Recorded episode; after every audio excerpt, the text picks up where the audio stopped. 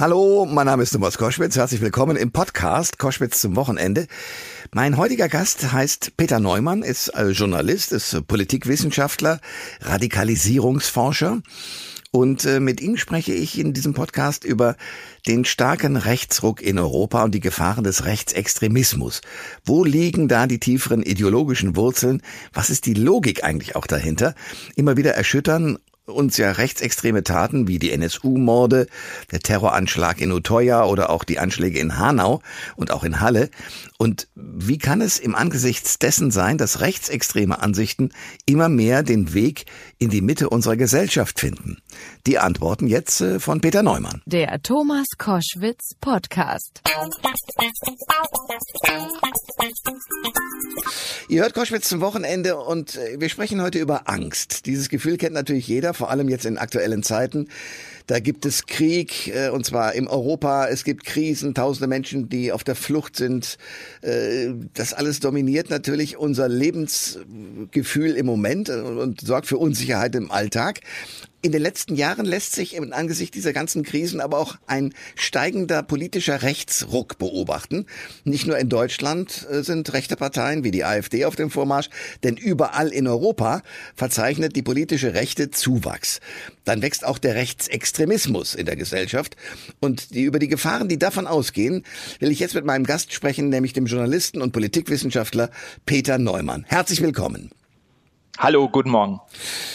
Herr Neumann, warum erleben wir einen immer stärker werdenden Rechtsextremismus? Also ich glaube, das hängt schon mit diesen Ängsten und Verunsicherungen zusammen, die Sie gerade beschrieben haben. Wir hatten ja in den letzten Jahren unglaublich viele Krisen, Migration, Corona, der Krieg in der Ukraine, Inflation, dann natürlich die Klimakrise, das ist alles ziemlich viel. Und wir wissen aus der Geschichte und auch aus Studien, dass immer, wenn es ganz besonders viel Veränderung und viel Verunsicherung in der Bevölkerung gibt, dass das einen Nährboden bereitet, der eigentlich für Rechtsextremisten gut ist. Das ist etwas, was die ansprechen, was die verstärken und was die versuchen, in ihre ideologische Richtung zu lenken. Äh, ich habe so den Eindruck, vor allem jetzt während und nach der Pandemie sind rechte, rechte Ideologien immer mehr in der Mitte der Gesellschaft angekommen. Woran liegt das? Das liegt, glaube ich, daran, dass äh, Rechtsextremisten ein Versprechen haben, dass die anderen Parteien einfach nicht einlösen können oder nicht machen, weil sie wissen, dass sie es nicht einlösen können, weil sie sagen, wir drehen die Uhr zurück. Wir stellen wieder ein Deutschland her wie in den 90ern oder wie in den 80ern, als ihr euch noch alle wohlgefühlt habt und als es angeblich vermeintlich keine Probleme gab. So kommt das ja vielen vor. Das macht der Trump in Amerika mit seinem Slogan Make America Great Again und das macht im Prinzip auch die AfD in Deutschland. Und das ist natürlich ein total verlockendes Versprechen. Wer möchte nicht zurück in eine Zeit, wo es vermeintlich keine Probleme gab. Aber es ist total illusorisch natürlich, aber das ist ein Versprechen, was bei vielen in Zeiten großer Veränderungen sehr gut ankommt. Der Terrorismusexperte und Radikalisierungsforscher, Journalist, Publizist Peter Neumann ist bei Koschwitz zum Wochenende. Und wir sprechen darüber, dass wir überall in Europa, aber nicht nur dort, in der gesamten Welt äh, erleben, äh, wie es ist, dass rechtsextremes Gedankengut sich ausdehnt. Ähm, was geht in den Köpfen der Menschen vor, die rechtsextremistisches Gedankengut haben? Naja, die hören diesen Botschaften zu, die haben Verlustängste und da geht es nicht nur um Verlust von Geld, sondern es geht um Verlust von Status, von Identität, von Würde. Die haben große Ängste und die hören sich diese Botschaften an und da finden sie was drin, was ihnen die Möglichkeit gibt, das in eine vermeintlich produktive ideologische Richtung zu lenken. Und vor allem, was diese Ideologie macht, ist, dass sie Schuldige identifiziert.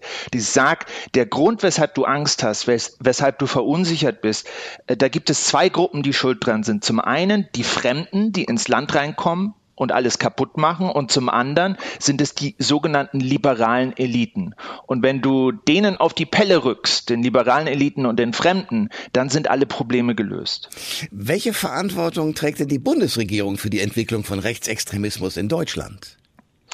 Also ich glaube, man kann das nicht an einer Bundesregierung festmachen und natürlich sind nicht alle Entwicklungen von der Politik verursacht, aber man kann schon sagen, dass in den letzten zwei, drei Jahren die Bundesregierung in manchen Fällen diese Verunsicherung sogar noch verschärft und vergrößert hat. Also dieses Heizungsgesetz ist ein gutes Beispiel dafür, wo man gesagt hat, ihr müsst jetzt alle eure Heizungen austauschen, 50.000 Euro bezahlen und ob wir euch dabei helfen, schauen wir mal. Ja, das ist natürlich eine Strategie und eine Kommunikationsstrategie, die auch die Ängste der Bevölkerung maximal verstärkt. Und das ist schon problematisch. Beobachten Sie, was ich zumindest glaube zu beobachten, dass es zwei unterschiedliche Ebenen gibt. Es gibt die politische Ebene in Berlin. Man hat den Eindruck, es ist eine eigene Blase mit ganz guten Ideen. Auch Habeck hatte ja mhm. mit der Idee, die, die Heizungslage zu verändern, einen, einen richtigen Ansatz. Nur die Umsetzung ist halt amateurhaft. Äh, aber es gibt noch eine Ebene drunter runter, nämlich die gesamten, ja, Gemeindeverwaltungen und was da alles eine Rolle spielt, wo eigentlich die Macher fehlen. Und ist es nicht auch in der Bundesregierung so, dass die Macher eigentlich nicht da sind und dass deswegen viele zum Beispiel zur AfD gehen, weil sie dort die Hoffnung haben, dass da die Macher sitzen? Ja, also ich denke schon, da ist was dran.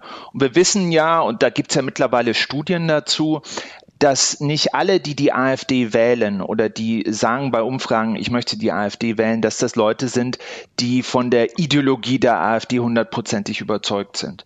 Äh, es gab zum Beispiel vor kurzem eine Allensbach-Umfrage, die hat herausgefunden, über 40 Prozent der AfD-Wähler wählen die AfD im Prinzip als Denkzettel, weil sie unzufrieden sind, weil sie zutiefst frustriert sind und weil sie wissen, dass die Eliten in Berlin in dieser, in dieser Filterblase eigentlich äh, nur das Signal verstehen, wenn man eine extreme Partei wählt. Und das sind Wähler, die man zurückkriegen kann, dadurch, dass man mehr macht, dass man sich weniger streitet und dass man den Leuten auch Sicherheit gibt in Zeichen, in Zeiten großer Verunsicherung. Peter Neumann ist mein Gast bei Koschwitz zum Wochenende, Terrorismusexperte, Radikalisierungsforscher, Journalist, Publizist. Und wir reden über die zunehmende Situation, äh, dass immer mehr Menschen auch rechtsextrem beziehungsweise sehr rechts denken und sich den Geschichten, die dort erzählt werden, auch anschließen können. Äh, Sie haben es gerade schon gesagt, es gibt eine Reihe von Menschen, die die AfD wählen aus Protest. Es gibt aber auch eine ganze Reihe Menschen, die die AfD nicht aus Protest wählen, sondern aus tiefer Überzeugung, geleitet von rechtsextremen Einstellungen. Wie gefährlich ist das? Also ich glaube, das ist äh, schon recht gefährlich, weil ähm, was das größte Thema für die AfD ist und jedes Mal, wenn sie viel dazu gewinnt, kommt dieses Thema, ist natürlich das Thema Migration. Und was die AfD vorgibt, dass sie tun kann, ist, dass sie im Prinzip aus Deutschland alle Migranten entfernt. Dass sie aus Deutschland nicht nur alle Migranten entfernt, sondern alle, die migrantische Wurzeln haben, also die möglicherweise Eltern oder sogar Großeltern haben, äh, die zum Beispiel aus der Türkei gekommen sind oder aus anderen Ländern. Und das ist natürlich total illusorisch. Das ist nicht möglich. Wir sind eine Gesellschaft, die sich in den letzten Jahrzehnten stark gewandelt hat, die Leute enthält, die aus verschiedenen Teilen der Welt kommt und die auch gar nicht anders funktionieren kann. Und mit dieser vermeintlich einfachen Lösung, wir schicken die alle zurück, da wo sie herkommen, ja, mit der punktet sie. Und deswegen finde ich es wichtig, dass auch die etablierten Parteien vernünftig über Migration sprechen und dass zum Beispiel auch demokratische rechte Parteien wie die CDU sagt, Migration ist eine Tatsache. Wir müssen das akzeptieren und wir müssen mit den Leuten, die hier in Deutschland sind, wir müssen da zusammenfinden und ein gutes Land, eine gute Gesellschaft aufbauen. Aber wir müssen natürlich auch gleichzeitig illegale Migration kontrollieren. Es gibt innerhalb der SPD, die ist ja nun an der Macht mit Olaf Scholz, dem Bundespräsidenten, äh, Bundeskanzler, äh, gibt es zwei sehr unterschiedliche Politikertypen. Die eine heißt Nancy Faeser, macht einen sogenannten Flüchtlingsgipfel, lädt Landräte und auch äh, Bürgermeister ein, bespricht mit denen was und ich habe anschließend mit dem einen oder anderen Bürgermeister oder Bürgermeisterin auch sprechen können. Die kommen sehr frustriert zurück und sind eigentlich weiter von entfernt, AfD nah zu sein, sind aber frustriert, weil es keine Lösungsangebote gibt. Auf der anderen Seite gibt es einen Verteidigungsminister, der heißt äh, Pistorius und ist von 0 auf 100 auf die 1 gekommen als beliebtester Politiker, weil er offenbar ein Macher zu sein scheint. Also mit anderen Worten, was geht schief in einer solchen Partei wie der SPD, dass zwei so unterschiedliche Kräfte so unterschiedliche Ergebnisse zeitigen? Naja, also mein, das Buch, was ich geschrieben habe, da geht es ja nicht um die SPD. Nee, aber alles nicht. aber, aber natürlich sehen wir das bei vielen Parteien ähm, und bei der SPD ganz besonders, und das ist jetzt meine persönliche Meinung, das ist schon eine Volkspartei, obwohl sie momentan in vielen Bundesländern relativ wenig Zustimmung bekommt, aber von der, von der Anlage her ist das eine Volkspartei. Und deswegen merken die natürlich auch, dass in den Kommunen, dass von Bürgermeistern, häufig Signale kommen, Leute, die sagen, es geht einfach so nicht weiter. Wir müssen da eine Lösung finden. Wir können nicht so weitermachen wie bisher. Also der Draht zur Basis, den gibt es da noch. Auf der anderen Seite, an der Spitze der Bundesregierung, äh, gibt es Leute, die sind sehr ideologisch gesteuert und die sagen, wir müssen überhaupt nichts ändern. Und diese Spannung zwischen zum einen dem Feedback von der Basis, zum anderen der eher ideologisch orientierten Bundesregierung, die natürlich auch mit den Grünen zusammen ist, die wieder ganz andere Vorstellungen zur Flüchtlingspolitik zum Beispiel haben, das macht dieses Problem aus.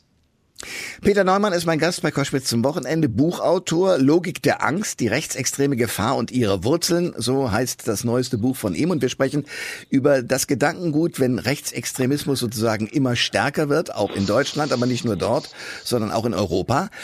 Man hat so den Eindruck, dass die Regierung die Entwicklung des Rechtsextremismus in den vergangenen Jahren irgendwie nicht mit genügend Beachtung versorgt hat. Also allein die fehlende oder zu späte Aufklärung der NSU-Morde oder auch der Umgang mit rechtsextremen, äh, rechtsextremen Chats von Polizei und Bundeswehr hat die Regierung, was den Rechtsextremismus angeht, da einfach äh, das Auge zugemacht oder was ist da schiefgegangen?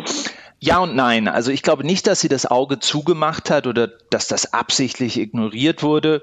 Ich denke, dass einfach lange Zeit es andere Prioritäten gab. Und das ist auch ein bisschen verständlich. Wir haben ja vor sieben oder acht Jahren schon gesprochen zu diesen Themen, aber da haben wir uns zum Beispiel über den IS unterhalten, über mhm. Islamismus, Dschihadismus. Ja. Ja. Damals gab es fast jeden Monat irgendwelche Anschläge in Paris, in Berlin, in Barcelona, in Nizza. Und das war natürlich lange Zeit die Priorität. Und dann kam Ende der 2010er, kam plötzlich so zumindest der Eindruck, der Rechtsextremismus zurück. Und die ganzen Ressourcen, die ganzen Leute, die ganze Aufmerksamkeit war eigentlich auf einem anderen Thema. Und das hat ein bisschen gedauert, bis man da ja, sage ich mal, den großen Tanker umgedreht hat und der jetzt äh, im Prinzip in die richtige Richtung läuft und sich auf das richtige Thema, und das ist aktuell Rechtsextremismus, konzentriert. Deutschland trägt seine Nazi-Vergangenheit bis heute mit sich rum. Was hat die Entwicklung der Rechten mit dieser Vergangenheit zu tun? Ist dieses rechte Gedankengut aus unserer Gesellschaft einfach nicht rauszubekommen? Also ich denke schon, dass es in Deutschland, und das erkläre ich in dem Buch auch so ein bisschen, bestimmte Traditionen gibt, die spezifisch deutsch sind und die immer wieder zurückkommen. Da ist zum Beispiel dieser völkische Nationalismus. Und das ist eine Idee aus dem 19. Jahrhundert, die sagt, es gibt einen deutschen Volksgeist. Und die deutsche Seele, deutsche Körper sind mit dem deutschen Boden und deutschen Landschaften in einer Einheit verbunden. Das gab es so in dieser Art und Weise in Frankreich zum Beispiel und Großbritannien nicht, diese Ideologie. Und die hat sich in Deutschland immer weiter fortgesetzt. Und wir haben heute mit äh, Björn Höcke einen in Thüringen, der eigentlich diesen Ideen immer noch nachfolgt. Also das ist schon eine speziell deutsche Tradition, die, die man über 100 Jahre zurückverfolgen kann und die bei uns immer noch eine Rolle spielt. Der Autor, der Politikwissenschaftler, der Terrorismusexperte, Radikalisierungsforscher Peter Neumann, der das Buch geschrieben hat, Logik der Angst, die rechtsextreme Gefahr und ihre Wurzeln, ist bei Koschwitz zum Wochenende und wir sprechen darüber, wie sich das mit dem Rechtsextremismus nicht nur in Deutschland, sondern auch in Europa entwickelt. In welcher Verbindung stehen denn Rechtsextremismus und Verschwörungstheorien bzw. Erzählungen? Ja, das ist eine der äh, wirklich besorgniserregendsten Entwicklungen in den letzten Jahren und das hat natürlich mit der Corona-Pandemie zu tun. Während dieser Corona-Pandemie sind diese Verschwörungserzählungen oder Verschwörungstheorien sehr, sehr stark geworden, haben viele Anhänger gefunden und obwohl die Pandemie gefühlt vorbei ist, wir wissen, sie ist nicht ganz vorbei, aber gefühlt vorbei ist, sind viele Leute in diesen Blasen nach wie vor drin. Welche Verbindung gibt es da zum Rechtsextremismus? Die Verbindung ist ziemlich einfach. Die Verbindung ist, dass bei all diesen Verschwörungserzählungen im Prinzip man immer bei einer geheimen Elite landet, die vermeintlich alles steuert und die die Leute unterdrücken möchte. Und in vielen Fällen ist eben diese geheime Elite, diese geheime Elite besteht aus den Juden. Und da ist man ganz schnell beim Antisemitismus. Und viele dieser Corona-Theorien sind auch explizit oder implizit antisemitisch. Und die, das Erstarken des Antisemitismus, was wir in den letzten Jahren in Europa beobachtet haben, das geht eigentlich auch auf diese Verschwörungserzählungen zurück. Wie kommen wir aus dieser Situation heraus? Dinge zu benennen, beispielsweise, dass es, äh, äh, wenn es ein, ein äh, Flüchtlingsheim in der Nähe von einem kleinen Dorf gibt, dass es dort schwierig wird, weil man keine äh, Turnhalle mehr hat, weil dort leben Menschen da inzwischen. Wie kann man sozusagen ohne sofort in ein rechtes Lager zu rücken, diese Probleme ansprechen einerseits, aber andererseits trotzdem sagen, Rechtsextremismus hat in unserer Gesellschaft nichts verloren. Ja, es ist natürlich ganz schwierig, weil im Gegensatz jetzt zum Beispiel zu, äh, zu Dschihadisten äh, haben wir hier mit der Bevölkerungsmehrheit zu tun. Also mit ganz, ganz vielen Leuten, die möglicherweise solche Einstellungen haben. Ich glaube, man muss Angebot und Nachfrage bekämpfen. Also Angebot bedeutet rechtsextreme Akteure, Terroristen, Gewalttäter, Leute, die sich radikalisieren. Ähm, da muss die Polizei, müssen die Sicherheitsbehörden sehr, sehr präsent sein. Auf der anderen Seite, und das ist natürlich schwieriger, muss man die Nachfrage nach diesen Ideen auch bekämpfen. Und da gehört es dazu, dass sich in der Politik einiges ändert. Ich habe ja einige Sachen schon erwähnt. Also eine realistischere Unterhaltung über das Thema Migration. Ja, eine, eine Unterhaltung, die die Ängste der Bevölkerung ernst nimmt, aber ohne in rassistische Vorurteile zu verfallen.